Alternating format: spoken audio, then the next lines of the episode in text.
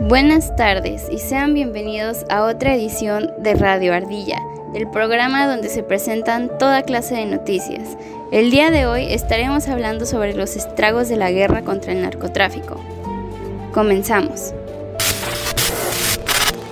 A pesar de que la violencia relacionada con el crimen organizado se desplaza a lo largo del país, se centra en algunos estados, como Chihuahua, Sinaloa, Guerrero, Nuevo León y Estado de México estados dentro de los cuales se encuentran los más altos índices de homicidios referentes al crimen organizado.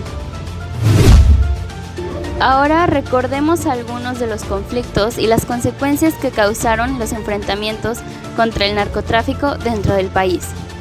En Michoacán, durante el año 2013, fueron asesinadas más de mil personas, 400 fueron secuestradas y 300 aún siguen desaparecidas llevando a la población a crear grupos de autodefensa para poder salvaguardar la vida de los ciudadanos del grupo delictivo La Familia Michoacana.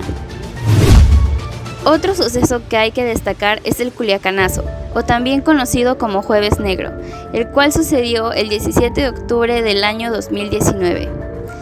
Ese día se llevó a cabo la captura de Ovidio Guzmán López, hijo de Joaquín Guzmán Loera, líder del cártel Sinaloa, lo cual desencadenó una serie de enfrentamientos entre las fuerzas federales y el cártel de Sinaloa, llevando caos a toda la población, por lo que el gobierno tomó la decisión de dejar a Ovidio Guzmán en libertad para poder detener los actos violentos. Esto fue todo por hoy, espero que hayan disfrutado y los esperamos para la próxima.